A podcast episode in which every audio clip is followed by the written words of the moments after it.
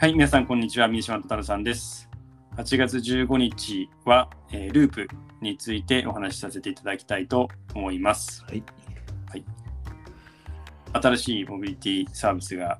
出てきましたね。そうですね。はい。はい。まあ、新しいのかちょっとわかんないですけど。まあ、いや僕もちょっと分からなかったんですけど、はい。新しいのかなと思ってあの結構普通のシェアサイクルみたいなはい。あの赤い自転車うん。ですかね。うん自体は結構街中でもよく見かけるようになったんですけど、はい。電動キックボードっていうことだと思うんですけど、今回のこのループのビジネスの、この、まあ、どういったところがこうメリットで、はい。その製品としてですね。であと、まあ、ビジネスモデルっていうのはどうなってるのかっていうのをまずちょっと手始めに教えていただけますでしょうか。そうですね。まあ、あのーまあ、駅前とかからちょっと離れたところを行くときに、やっぱり、その、まあ、自転車とかあればすごい楽だと思うんですけど、うん。自転車以外のもので、例えば電動化されたものとか、まあ、ちょっと、なんですかね、ままあ、なんですかね、あの、原茶みたいな、バイクみたいな、あの、ちょっと乗れるっていうものってなかなかなかったりとかするんで、まあ、そういったものを、えっと、シェアリングする形でインフラを作るっていうところは、まあ、この会社がすごい、あの、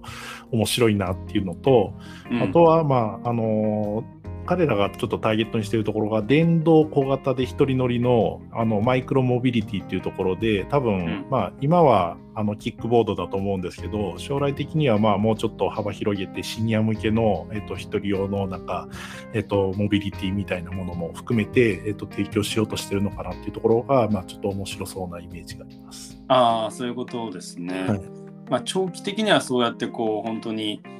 あのお年寄りも使えるこうはい安全性の高い、はい。より高いうん。そういうモビリティを提供する。で今はまあ足元としてはまずは電動キ電動キックボードで、はい。まあ、そういうのをこうやっていきましょう。で、まあ、皆さんにこう多分慣れてもらいましょうみたいなはい。ところも含めてっていうことそうでですね。すかね。はい。そういう意味で今そのどの地域からこうあの始めてはいいってる感じなんですかね。そうですね、あのー現在の提供エリア自体は、えっと、渋谷区、目黒区、港区、世田谷区、品川区、新宿区の一部みたいな形で、うんえっと、まあ、電動アシストの、まあ、あのーなんですかね、自転車であったりとか、あとは、うまあ、キックボードみたいなものを、えっと、提供してるみたいです。で、まあ、初乗り10分100円みたいな形で、結構手軽に使えるっていうところが、まあ、一つキーなのかなと。で、使い方に関しても、うん。まあ、アプリで、えっと、QR コードで、なんていうんですかね、えっと、鍵を解除して、っていう形でえっと使えるんで、まあ、本当にアプリでタクシー読んで乗るみたいなのとほぼ同じような体験が、えっとまあ、こういったキックボードとかでもできるっていうところですごいなんかそうですねあのまあ都市行ってくるとなかなかなんかそういう発想にはならないんですけど、まあ、あの都内とかで見てると10代とか20代の前半のあの若者たちはすごいなんか悠々と乗ってるのを見て逆にああいいなと思いながら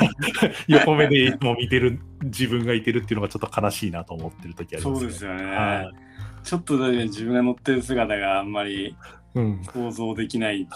感じはしますよね。まあでも今普通にその、まあ、10代の、まあ、若者を多分中心に、まあ、はい。使ってる人たちが多いのかなっていうところで、ただまああのあんまりこう規規制とかルールとかはい。に何かこう縛られてるっていうことはないというか、まあどこでもこれ走れるんですか？あそうですね。今現状で規制は、えっと、一応されてて、えっとはい。車道のみの走行、まあ、あと、えっと、乗車の際は、えっとまあけえっと、なんていうか免許証うん。と、えっと、従来であるとヘルメットの着用が必要うんっていうので、まあ、ほぼ原付と変わんないようなルールル付けだったんですけど、ちょっと直近で、えっと、なんですかね、新しいルールっていうのが改正されてるみたいで、えっと、まあ、あの、免許証が不要になったりとか、えっと、ヘルメット義務がなくなるみたいなことも、えっと、ちょっと今後、えっと、検討されてるみたいですね。あそうなんですね、なるほど。でこれどんどれぐらいの、まあ、スピード？はい。で今車道を走りなさいっていうことなんでそこそこのスピードが出るっていうことそうですね、えっと、最高時時速自体はなんか15キロぐらい。あで、えっと、なんだろう、と、カテゴリー的にはなんか小型特殊車両とか、まあ、えっと、まあ、例になるのかわかんないですけど、なんか幸運機とか一部の工事車両みたいな扱いとほぼ一緒なのかなと思ってて、あ。まあ、速いか遅いかでいうと、まあ、あの、イメージ的にはちょっと遅いんですけど、ただ歩くよりは全然速いみたいなイメージかなと思いますね。そういうことですよね。なるほど、なるほど。でもまあ、規制緩和がはい進んで、より手軽に乗れるようになってはいで、まあ、今はまだ本当に東京の一部うん。しか、まあ、で、まあ、ある意味こう実験的にやってるような部分もあるかもしれないですけど、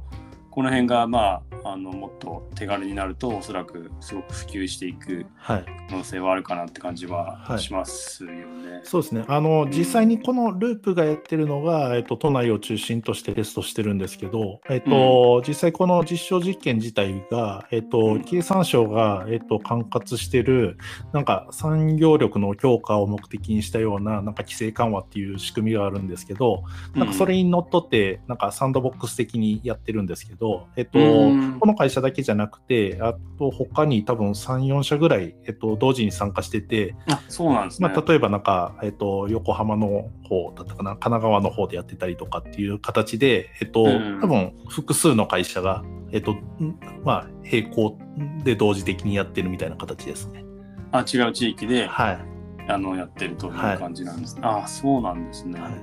なるほどなるほど。なんか僕もちょっとそのまあいろいろこうモビリティのまあ YouTube とか見ててなんかあのカバンに入れてはい。持ち、えー運べるうん。えっとウォーカーウォークカーみたいな、はいはうんっていうのが日本でこう開発されてて、い。はい。で、あ、あのー持ち運びできて、しかもさ多分最高時速が、えっと、まあ、まあ15キロよりも全然少ないですはい5キロから7キロっていうことなんで、本当に、まあ、ゆっくり、でもまあ、歩くよりはちょっと楽かなっていうはいはい。感じかもしれないんですけど、で、22万円ぐらいで、はい。まあ、高いんですけど、はい。頑張れば買えない値段ではないなって思いながら見てたら、日本国内では公道走行が許可されてませんって書いてあって。意味ねこのウォークカー、あの、僕も、なんだろう、テレビで見たことあるんですけど、はいこれ見た瞬間にちょっと中学の時のことをちょっと思い出して、あの、はい。ちょっと全然話変わっちゃうんですけど、中学の時に、あの、家からその中学校まで普通に歩くと50分から1時間ぐらい歩くような、一番なんかあのギリギリのところに住んでたんですよ。学区のギリギリに始めたん学区のギリリギリに住んでてでいつも走って行って30分ぐらいで着くみたいな感じだったんですね。めちゃくちゃ遠いっすね。はい、でちょっとなんか普通だったらチャリ通だろうみたいなところそうですよね、なんですけどそうですよね。なんかなかなかちょっと許可してくれなくてであの近くに住んでる友達がちょっとこれに近いようなものをなんかカバンの下につけてあの、なんていうんですかね引っ張るとついてくるみたいな感じのことをは 作ったやつがいてて。い、え？自分でその作成したんですか？そのあそうそうそうそう。そうええ。でそれを学校に持ってった瞬間にあの頭叩かれて没収されたっていうのを思い出しました、い い今だったら多分褒めたたえられるような感じなので なそうですよね。だって、いついつの話ですか？いやもう30年ぐらい前の話30年前ぐらいの話です ね。30年前に今のウォーカーの原型を作ったみいたいな。やただそれはどちらかっていうと重たいあのなんていうんです中学校で部活とかするとすごい重たいじゃないですか荷物が。はいはい。あ、重いっすよね。はいでそれを引きずりたいっていうのが初めの発想で、まあ、それに車輪をつけて、若干ちょっとなんかあの車輪引っ張るとあの軽くなるみたいな感じのことを、まあ、彼はやってたんですけど、あ、そうなんですね。はあ、それはめちゃくちゃ面白いですよね。まあ、ちょっと 話ずれすぎて申し訳ないですけど。いや、全然大丈夫です。めちゃくちゃ面白いですし。はい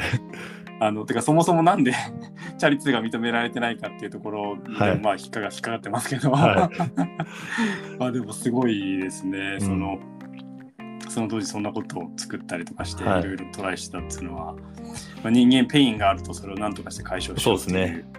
のでアイデアが出てくるってことだはいったんですけども、であの でえっと話をちょっとまあえっと戻して。はい。で、えっと、まあ、今後なんかこうさっきちょっと規制緩和の話もありましたけど、はい。また新たなこうルールっていうのが作られていったりとかって感じになるんですかそうですね。あの、徐々に、その、なんですかね、規制緩和にのっとって実証実験をしてみたいな形でえっと、なんですかね、まあ、結果次第で、えっと、次のフェーズに行けるみたいなところが、はい、あって、で、まあ、先ほど話してた、その、例えば免許が必要なくなるとか、うん。えっと、ヘルメット義務もなくなるみたいな形で、うん。えっと、徐々にまあそういった形で、えっと、一般化、まあ、なんですかね、まあ、みんなが使いやすいように、えっと、うん。制度設計はされていくのかなと思うんですけど、うん。まあ、そこら辺、最終的にできるかできないかに関しては、まあ、あの、なんだろう、えっと、これが普及したことによって結果的にすごい事故が多くなるとか、うんまあ、そういうのがない、あの、ことが多分ちょっと前提なのかなと思いますね。ということですね。はいで、